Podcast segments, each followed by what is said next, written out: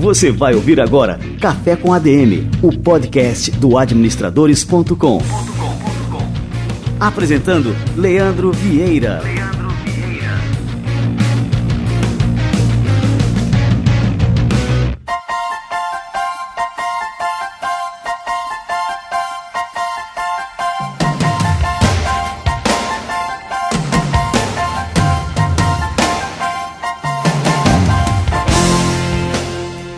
Galera, tá no ar mais um Café com a DM. Este é o nosso episódio de número 24.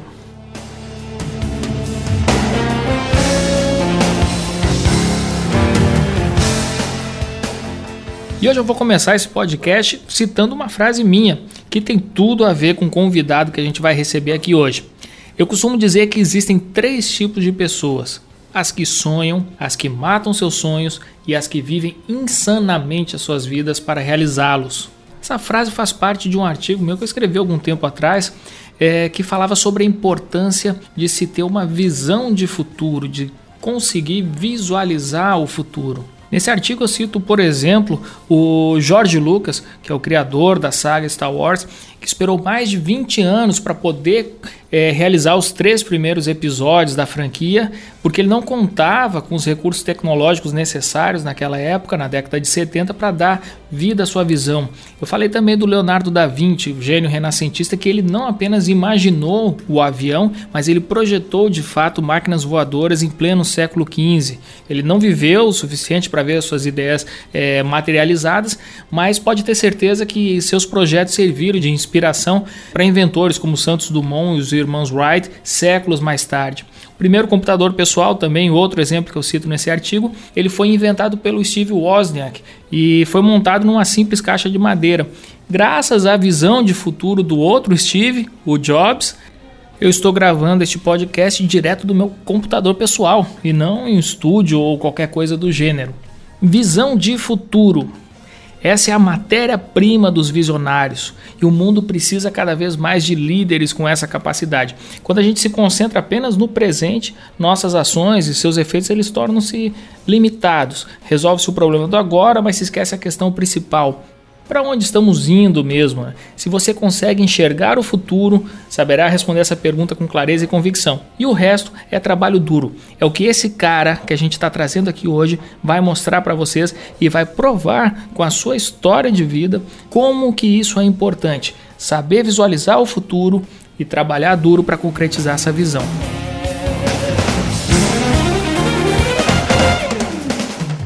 Gustavo Caetano é o fundador da Sambatec. Devido ao seu estilo inovador e ousado, ele tem sido convidado para falar sobre inovação nos maiores eventos do planeta.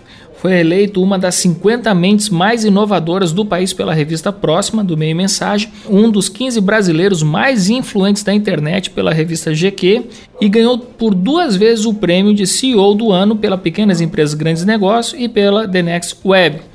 Sua startup foi eleita por três vezes nos Estados Unidos como uma das 100 empresas mais inovadoras do mundo e a Forbes a colocou como uma das 10 startups para se observar na América Latina. A Sambatec entrou para a lista também da revista Fast Company como uma das 10 mais inovadoras da América Latina e Gustavo Caetano foi eleito pelo MIT simplesmente como uma das 10 mentes mais inovadoras do país.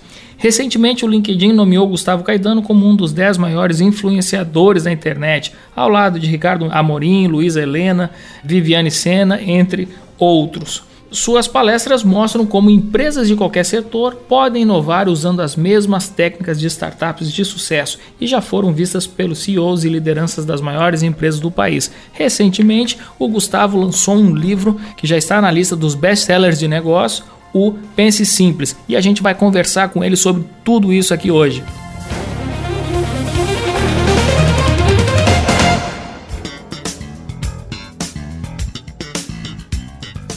Gustavo Caetano, seja muito bem-vindo ao nosso Café com a DM. Leandro, é um prazer estar aqui com vocês, uma honra. Obrigado pelo convite. Ah, eu agradeço demais a tua presença, cara.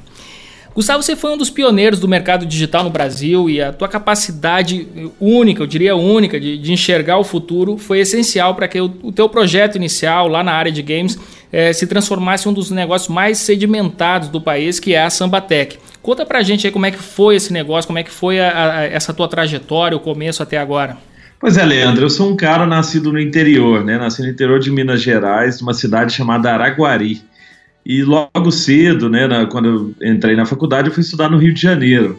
No Rio, um dia eu tava, eu tinha comprado um celular colorido, né, e tentei baixar joguinho para celular, era 2004, e não tinha joguinho ainda disponível, só tinha aquele joguinho da cobrinha e tal. Eu queria jogo novo e não tinha nada para comprar na operadora. E qual era teu celular aí na, nessa época aí, Gustavo? Só pra gente lembrar aí. Era um Nokia, daquele Nokiazinho tela azul, assim, meio mais ou menos colorido, né? Era o da cobrinha, aquele? É, não, já era um pouquinho mais avançado que aquele, mas estava bem no começo ainda, né? Não era um smartphone. E aí eu fui no Google, comecei a buscar as, as empresas que faziam jogos para celular fora do Brasil, porque eu não sou desenvolvedor, eu, a minha formação é marketing, né? E aí eu achei uma empresa na Inglaterra, mandei um e-mail para os caras, e os caras falam assim: Gustavo, se trouxer um plano de negócio para a gente, pode ser que a gente entre aí no, com você no Brasil.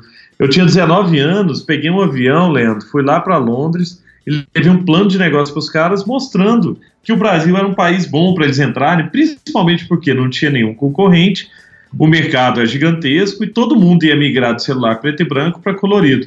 E à medida que as pessoas migrassem, elas iam querer baixar os jogos. Né? Esse foi o meu grande argumento para eles e eles adoraram. E eu voltei para o Brasil com um contrato assinado com eles para poder representá-los aqui na América Latina. Mas o interessante, Leandro, é que eu não tinha dinheiro para nada, era estagiário, né, na época. E aí eu liguei pro meu pai, falei, pai, me apresenta para um cara rico. E meu pai me apresentou para um cara lá de, de Floripa. Pô, o cara, cabeça super boa, cabeça aberta e tal. E esse, pô, fui para lá, mostrei o, o plano para ele também, mostrei que eu já tinha um, um negócio fechado, que eu precisava de dinheiro para começar. E ele aportou 100 mil dólares para eu começar o negócio. E aí que começou então na época a Samba Mobile, né, que era essa empresa de joguinhos para celular, que mais tarde veio a virar a Samba Tech. Impressionante. Então, quer dizer, o cara investiu num garoto de 19 anos de idade. É, nessa época você falava inglês, falava, se comunicava bem inglês já, Gustavo? Sim, sim, falava bem inglês. Vamos destacar aqui que a importância do inglês, né? Demais, foi crucial, porque senão essa história não teria acontecido, não. E enfim, aí tu recebeu esse aporte aí de 100 mil dólares e a partir daí? E aí eu comecei essa empresa dos joguinhos, a gente começou a vender para quase todas as operadoras aqui da América Latina compravam da gente. E num determinado momento a gente começou a ser esmagado pela operadora, Leandro, porque a gente era muito pequeno perto de uma operadora. Então a operadora fala assim, pô, agora que eu não preciso mais dessa empresa, dois anos depois que a gente já estava vendendo os jogos e tudo mais, a operadora falou, não, agora não é mais 50% para cada um, porque a gente tinha um modelo de divisão de receita, né? Então tudo que uma operadora vendia, 50% ficava para ela, 50% para a gente. E aí os caras me chamaram para conversar, falaram, não, agora não é mais 50-50, agora é 70% para a gente e 30% para você. E aí eu voltei para Belo Horizonte, né, que é onde fica a nossa sede, e falei, cara, eu acho que se a gente continuar nessa linha, o negócio vai acabar. Né, porque eu tinha estudado na faculdade que nas cinco forças lá do Michael Porter, né, que se tivesse algumas forças que impactassem diretamente no seu negócio, você estava num negócio ruim, numa indústria ruim.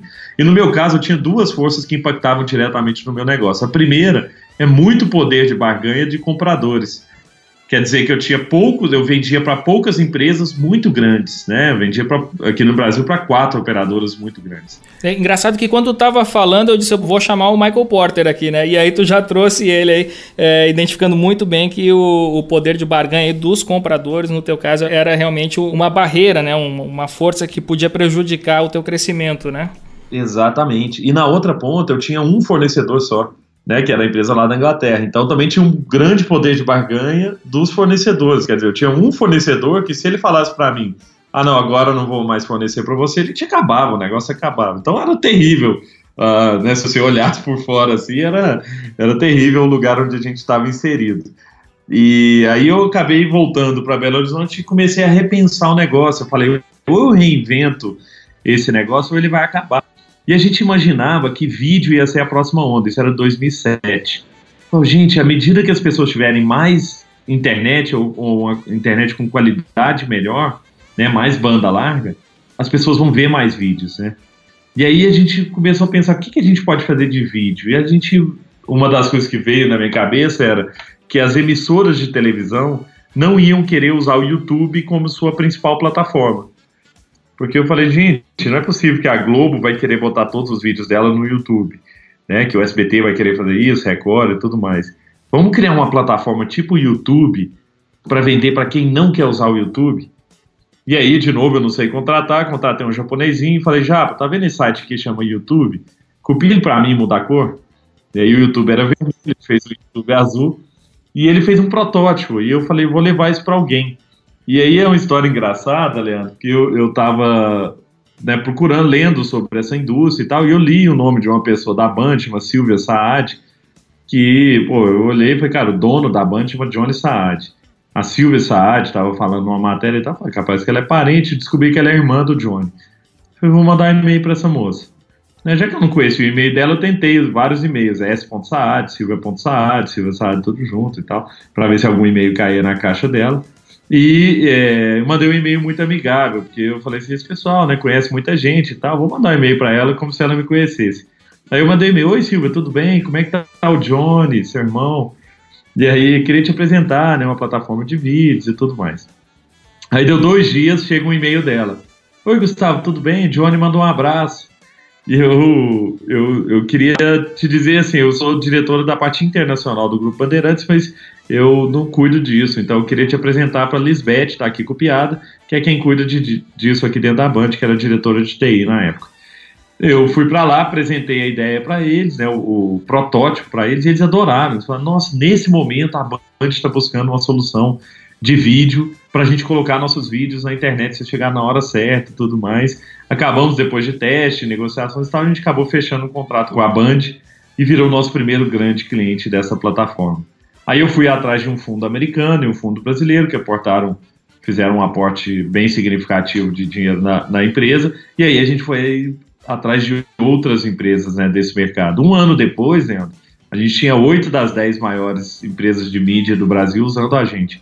Então, Globo, SBT, Band, Record, Abril, todos esses caras usavam nossa tecnologia de alguma maneira para distribuir vídeo, para armazenar vídeo e tudo mais. Então, quer dizer que a gente achou realmente o mercado. E aí é interessante que a gente criou uma, uma teoria interna chamada de pinos de boliche, que é ao invés de tentar derrubar todos os pinos, vamos focar em um pino de cada vez.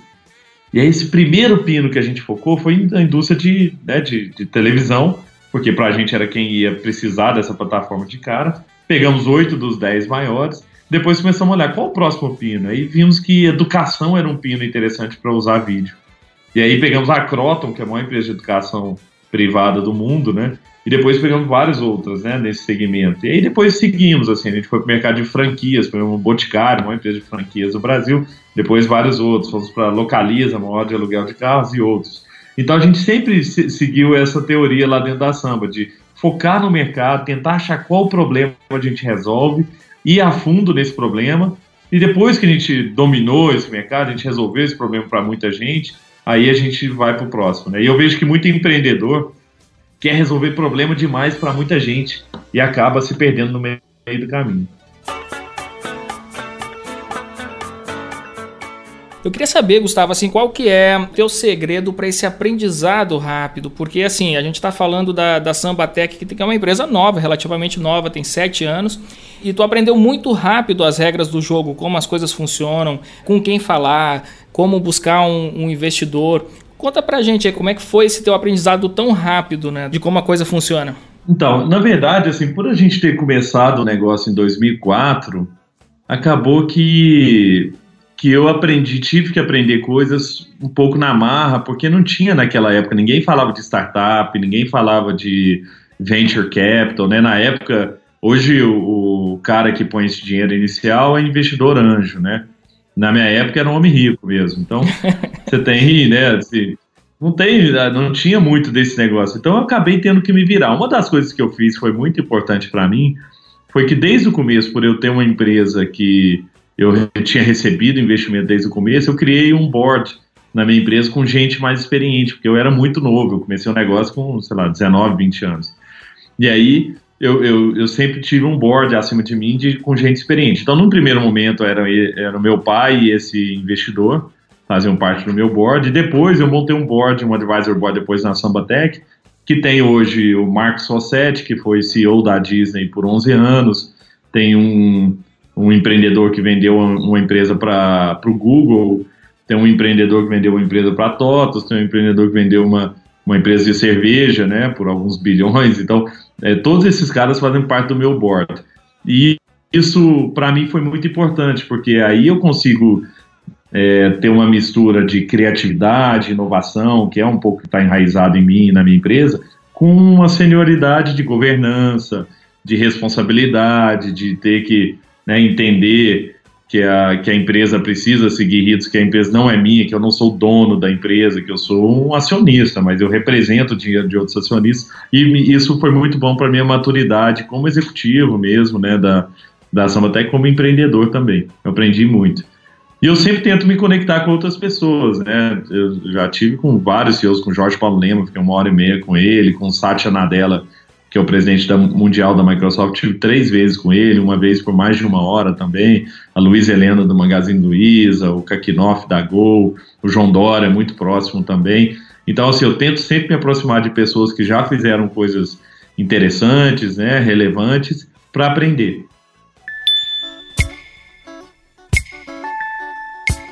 Hoje em dia não é difícil a gente encontrar as pessoas que, que enxergam no mercado digital é, como um, mercado de grande potencial e só que eles consideram que acham que é fácil empreender, né? utilizando aí a internet ou tecnologias digitais, através de baixo investimento e buscando aí um, um retorno alto. A verdade, entretanto, é que não é bem assim. Quais são os grandes desafios para os empreendedores que buscam é, atuar nesse setor? Leandro, é realmente muito difícil. Assim, é claro que eu falo né, muitas coisas legais, tal que acontece, mas no dia a dia é muito sofrido né, o dia a dia do empreendedor. A gente vive numa montanha russa. Né? Um dia as coisas estão indo bem, outro dia você acaba perdendo um cliente importante, tendo uma negociação difícil, seu sistema pode dar um problema, você pode ter. Acontece diversos problemas no meio do caminho e o empreendedor tem que ter resiliência, né? Todo mundo fala disso, mas é, o empreendedor que está empreendendo hoje só porque é legal, porque sai em revista, esse empreendedor não, não suporta muito tempo, não.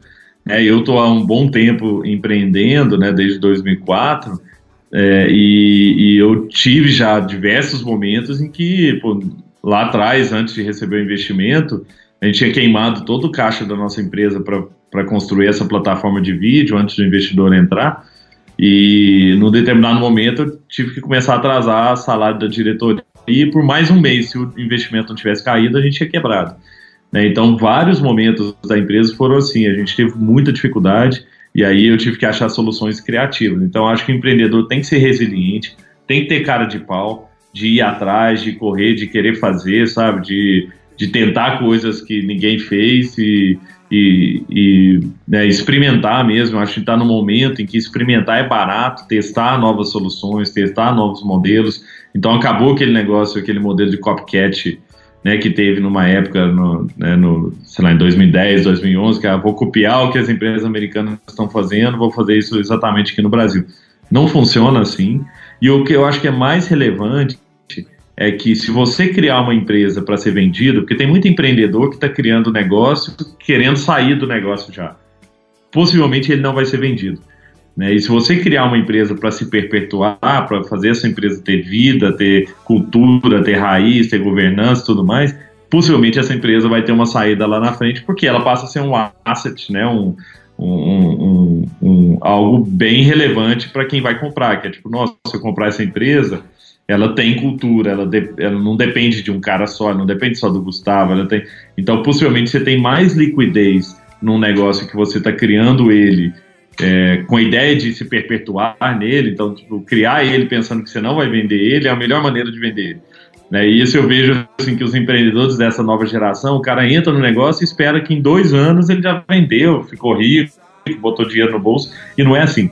Né? Então eu, eu, eu acho que que o empreendedor, eu vejo vários empreendedores passaram muita dificuldade e os que conseguem passar pelas dificuldades e continuar, né, e não desistir, esses são os caras vitoriosos, né, que no final das contas, é, depois lá na frente todo mundo vai achar que teve sorte ou que, nossa, esse cara deu certo de uma hora para outra e tal, e não é assim. E aí você vê que não é assim na, em, em vários lugares, né, por exemplo, artista sertanejo. Você pega um artista que está arrebentando hoje, você não vê que há 10 anos o cara toca né, toda noite, vira noite, não sei o que, ganhando 400 reais. De repente o cara né, explode e não é por, né, não é por acaso. Esse cara está na estrada há muito tempo. E empreendedor é a mesma coisa. É bem, é bem difícil e o empreendedor tem que estar preparado, né? Eu acho que tem muita notícia que glamoriza o empreendedorismo. Hoje é muito mais glamouroso, né? Ser empreendedor, ter uma startup, todo mundo quer ter uma startup, quer largar o emprego para ter uma startup, mas tem que pensar que é difícil, que não é fácil. São pouquíssimas pessoas que conseguem seguir em frente, porque a maioria desiste no meio do caminho. E me diz uma coisa, você começou falando que não era da área de tecnologia, que você é da área de marketing. Qual é a tua formação, assim, teu background? Só para a gente é, contextualizar aqui, Gustavo. Tá, eu estudei marketing na ESPM, né, Escola Superior de Propaganda e Marketing, e depois fiz vários cursos. Eu estudei inovação no MIT, é, estudei inovação e empreendedorismo na, em Stanford, estudei, fui para Singularity, né, lá na NASA. Fiquei um tempo lá também, fazendo aquele curso de, de futuro, né, para ver futuro, para onde o mundo vai caminhar os próximos 10, 20 anos. Eu fui para a Universidade da Disney, é, entender por dentro da Disney como é que a Disney faz para se reinventar. Né? O que, que a Disney faz? Uma empresa de 100 anos, como é que ela consegue ser tão inovadora? Eu fui lá para dentro, eles têm uma universidade, e eu fui lá estudar lá dentro da Disney. Então, assim, eu sempre tento me atualizar em temas que são relevantes para o meu negócio e para a minha pessoa também. E uma das coisas que eu acho que, que foi interessante na minha história é que para que eu conseguisse é, criar uma empresa extremamente inovadora, eu precisei ter ideias vindas de diferentes lugares. Assim, eu precisava abrir minha cabeça. Eu não podia ser só um cara de marketing, porque senão eu estaria bitolado, eu não conseguiria gerenciar uma empresa toda, principalmente uma empresa que é hoje baseada em tecnologia. Então eu tenho que ter conhecimento de tecnologia, de marketing, de administração, governança, inovação. Então eu tentei sempre fazer caminhos diferentes, assim, ao invés de, de ir para aquele caminho tradicional de acabar a faculdade, fazer um MBA, fazer uma pós e tal. Eu, eu, decidi fazer esses cursos mais exóticos, cursos que abrissem mais minha cabeça, que me mostrassem um mundo diferente. Foi super legal, deu super certo. E eu não paro, né? Todo ano eu tento fazer um curso diferente num lugar diferente também. E todas essas tuas influências e essas tuas referências aí acabaram é, resultando num modelo de gestão que é bastante elogiado tanto aqui no Brasil como no exterior. É, de que forma assim, o teu modelo de gestão contribui para o fortalecimento aí da marca da, da Sambatec como um todo? Eu sempre gostei muito de gestão, sempre li muito, estudei muito, só que ao mesmo tempo eu achava que as coisas, muitas coisas eram muito chatas. Né? Então, assim, na hora de implementar, tipo, na hora de se implementar um balance scorecard, né, para gerenciar as métricas da sua empresa e tudo mais, é chato, as pessoas acham ruim, né? Não é, não é um negócio agradável. Então, o que a gente fez? A gente criou várias métricas dentro da minha empresa que dão transparência. A empresa inteira é metrificada, a gente tem KPIs, né, que são essas metas de todas as áreas da empresa, e tudo expostas num quadro. Só que é um quadro sempre divertido, todo ano tem um tema, ano passado era dos Simpsons, é uma pirâmide, né? Depois eu, eu posso até enviar para vocês, é uma pirâmide com várias métricas em que a gente vai lá uma vez por mês na frente dessa pirâmide e tira os, os, são adesivos com. Não é adesivo, é, ele é pregado. Cada métrica tem um imã nele, azul, vermelho ou verde, né?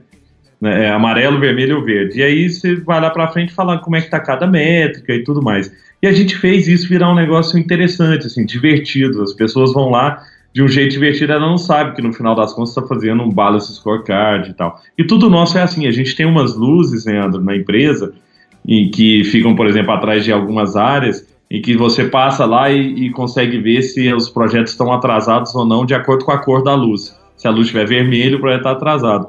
E essa luz é interligada no sistema da empresa.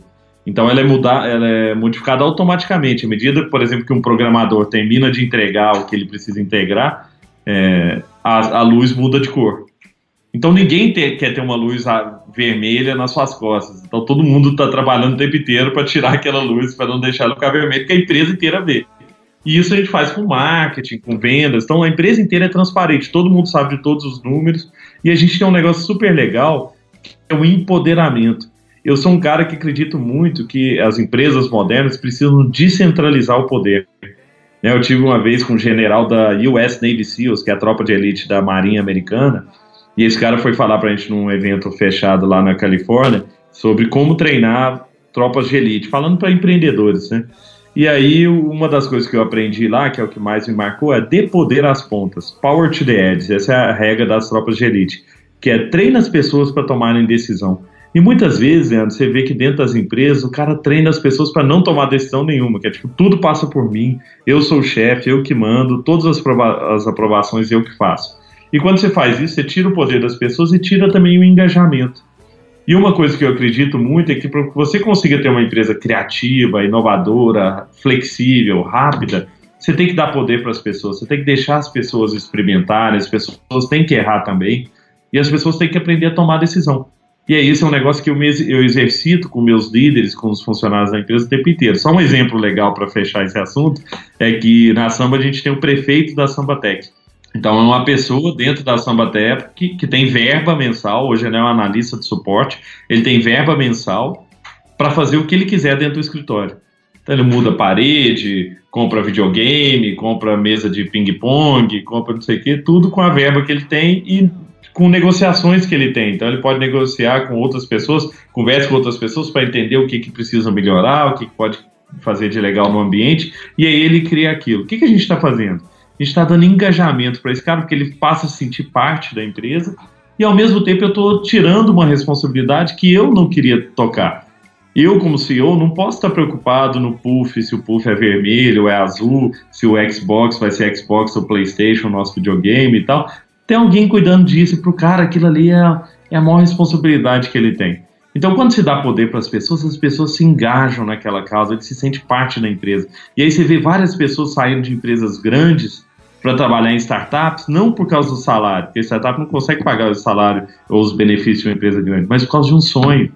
Porque ali ele consegue realizar o sonho dele, ali ele tem, ele coloca a mão na massa e faz. O problema é que às vezes a empresa pequena o dono tem a síndrome do pequeno poder, que é não, eu sou o dono, eu sou o chefe, eu que mando em tudo, e aí você afasta os talentos, você não consegue atrair talentos numa, numa gestão assim.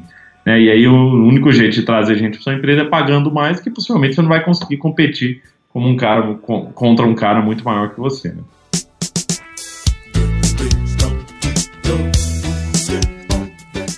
E você que está nos escutando, você está tendo uma aula é, de administração, de gestão para o século XXI. Olha, a gente está falando aí é, de uma visão de um cara aí que com certeza está é, décadas à frente do, dos nossos modelos tradicionais de, de, administração, de gestão de negócio.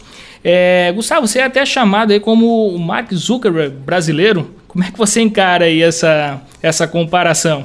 Pois é, eu achei que foi um exagero, mas na, na, verdade, a reportagem foi de um site americano chama Business Insider.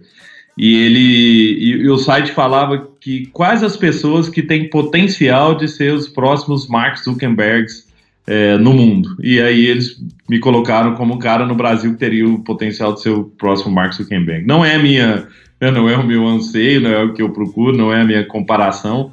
Né, ele também não é o, o, o empreendedor que eu admiro mais, né? Eu gosto mais do estilo do Richard Branson e tal.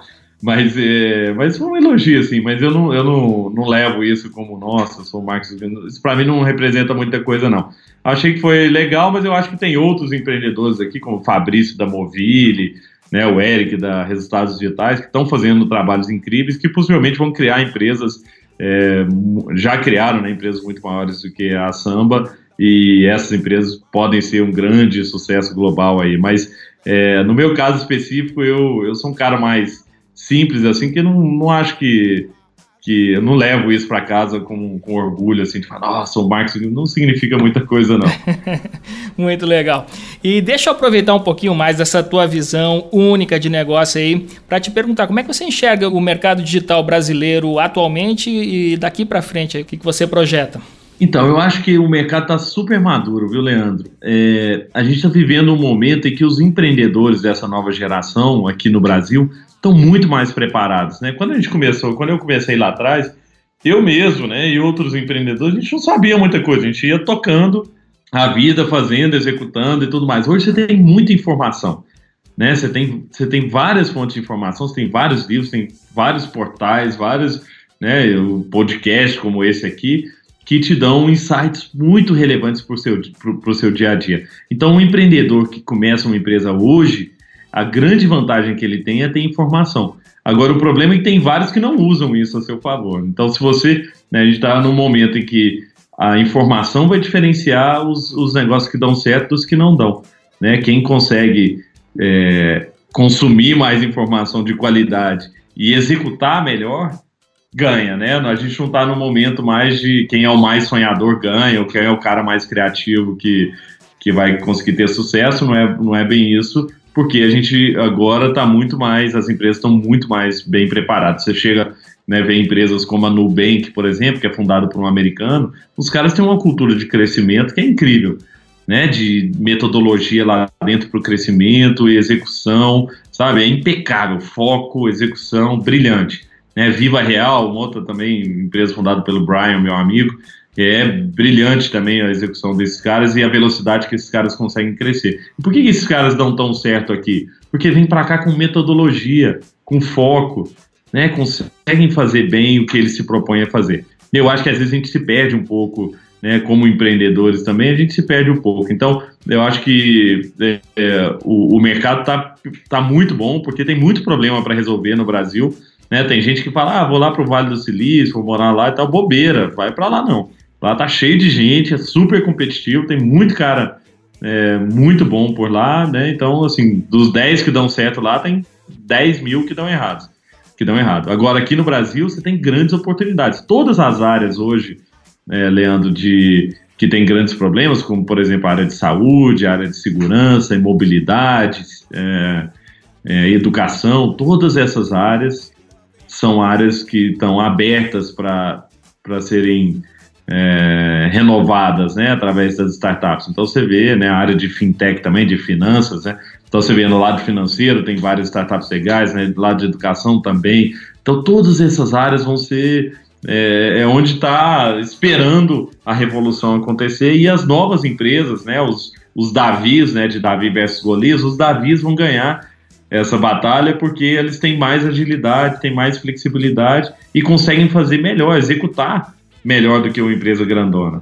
Então chegou a era realmente de Davi versus Golias em que Davi ganha a batalha na maioria das vezes, né? No passado não era assim, né? O maior sempre ganhava. Livro da semana.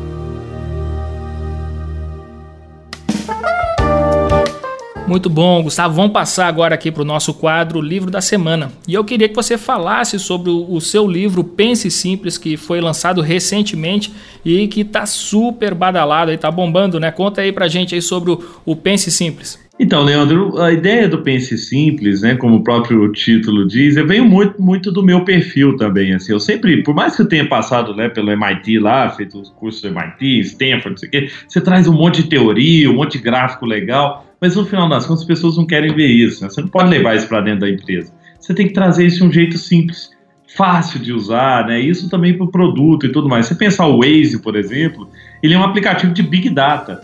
Né? O Waze poderia se vender como, oh, eu sou uma empresa de Big Data para trânsito, mas não. Né? O Waze se vende como uma empresa que resolve seu problema de, de transporte, te ajuda a chegar no lugar mais rápido possível. Então é isso que a gente tem que começar a pensar, assim, como é que eu consigo achar soluções simples para os problem problemas do dia a dia? Né, eu conto um caso interessante, que um dia eu estava com o diretor da TV Globo é, aqui em São Paulo, e tinha um monte de fita em cima da mesa dele. Aí eu, mineiro, né, falei, o que, que é estranho aí? Não, é fita para envio de comercial. Né? Como assim? Não, qualquer empresa que quiser enviar um comercial para a Globo, manda por motoboy. Manda uma fita, chega por motoboy lá na Globo, ele põe a fita para televisão. Aí eu falei, que isso, mas é assim até hoje? Ele é. Por que, que isso é assim? Aí a resposta dele, que é a resposta que a maioria das grandes empresas vão, né, vai dar, é, a resposta dele foi: isso é assim porque sempre foi assim. Todas as empresas usam isso, todas as agências usam isso, sempre foi assim. Se pegar dentro de várias empresas, Leandro, tem várias coisas que acontecem lá dentro que não faz sentido nenhum, vários processos, vários produtos, mas que tá lá, sabe por quê? Porque sempre teve. Só que as pessoas mudaram, o cliente mudou na outra ponta. E aí gente, eu falei, pô, tentar resolver esse problema, criamos um sistema para interligar agências de propaganda com as emissoras de TV, plugamos 400 agências na Globosat, depois plugamos essas 400 agências em várias outras de TV fechada, Fomos na Globo, a Globo fez um monte de teste, aprovou a gente, homologou a gente como uma tecnologia que podia receber comerciais de maneira digital. Viramos a maior empresa desse mercado aqui no Brasil e uma empresa inglesa chama Adstream, que é a líder lá na Europa, veio aqui para o Brasil e falou: queremos comprar esse trem aí. Eu falei: se tiver um mingauzinho, nós vamos vender. E acabou que nós vendemos para eles.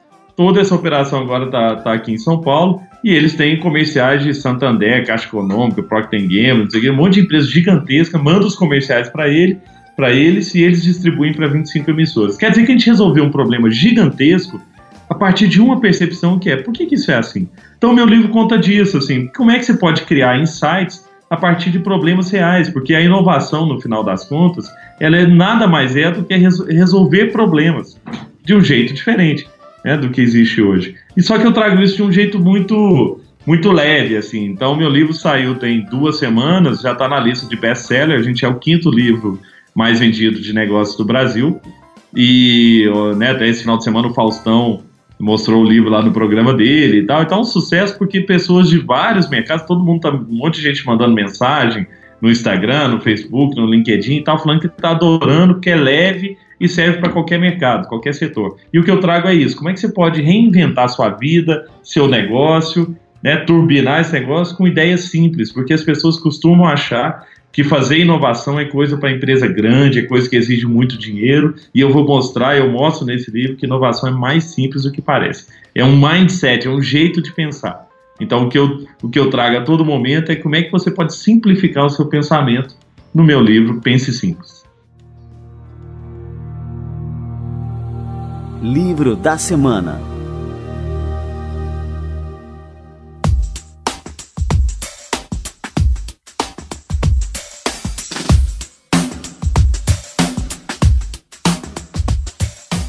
Gustavo, é, eu quero te agradecer demais a presença aqui no nosso Café com a DM. Eu tive uma aula contigo aqui, tenho certeza que todo mundo que nos escutou é, tá louco aí para conhecer mais sobre essa tua visão de negócios, né? Foi um prazer te receber aqui no Café com a DM espero te receber mais vezes, cara. Leandro, fiquei honrado com o papo, super legal, né? O Café com a DM é, tem uma audiência incrível e eu espero ter colaborado um pouco para as pessoas. Estou sempre aberto também nas redes sociais, eu sempre respondo, respondo 100% das pessoas. Então, eu, eu te agradeço aí pelo convite, pela oportunidade de ter um papo tão leve, tão gostoso aí com, com você e espero que sua audiência goste muito. Valeu demais aí, Gustavo.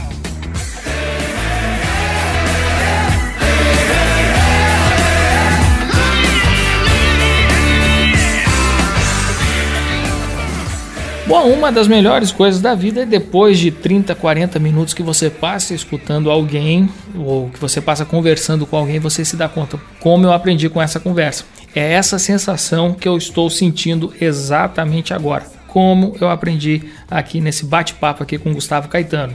E eu fico muito feliz de oferecer mais uma vez um conteúdo de primeira para você que nos escuta todas as semanas. E para você que se interessou no livro do Gustavo Caetano, Pense Simples, entra agora em administradores.com.br barra leitura e vê lá a matéria que a gente preparou exclusivamente sobre esse livro, sobre esse lançamento do, do Gustavo Caetano. Como eu falei aqui na semana passada, nós fechamos uma super parceria com a Amazon. Estamos muito orgulhosos de termos a maior livraria online do mundo como parceira do administradores.com. E através dessa sessão exclusiva de leitura, que nós temos a Amazon como patrocinadora, você pode adquirir o novo livro do Gustavo Caetano. Além de, é claro, ficar por dentro é, de todos os livros de negócios que você deve conhecer, ler e acompanhar.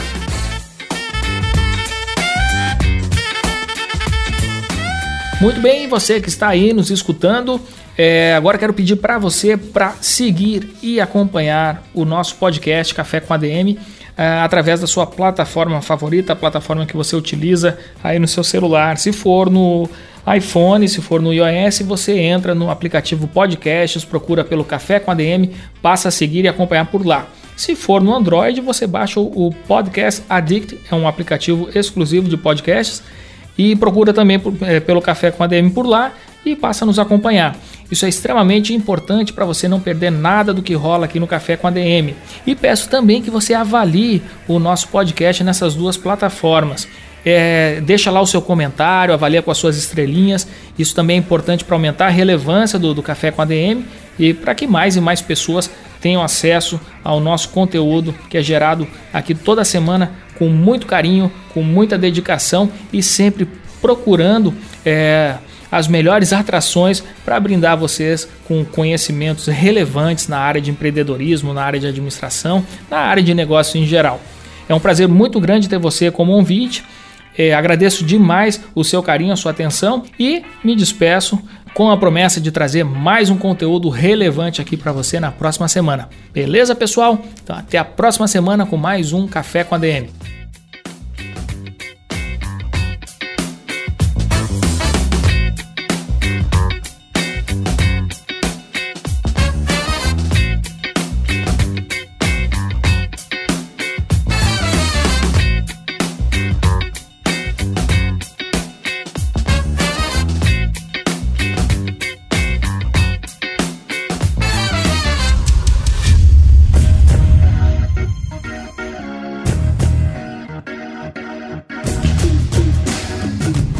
Você ouviu Café com ADM, o podcast do administradores.com.